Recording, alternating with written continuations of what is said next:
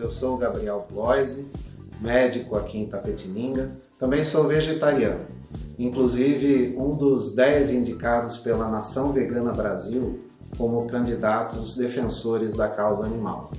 E uma das ideias que vem sido implantada em várias cidades do Brasil é a segunda sem carne nas escolas municipais, onde vai haver uma orientação para que as crianças entendam que existem outras opções, inclusive mais saudáveis do que a carne, que a ingestão de carne envolve o meio ambiente e a necessidade de reduzir o consumo de carne para que possa ajudar no meio ambiente. Tudo isso é um trabalho que não tem um custo alto e que vai ajudar na conscientização das crianças nas escolas e também das suas famílias, com relação à saúde, com relação ao meio ambiente e também com relação à causa animal. É uma das nossas propostas e vamos lutar por isso.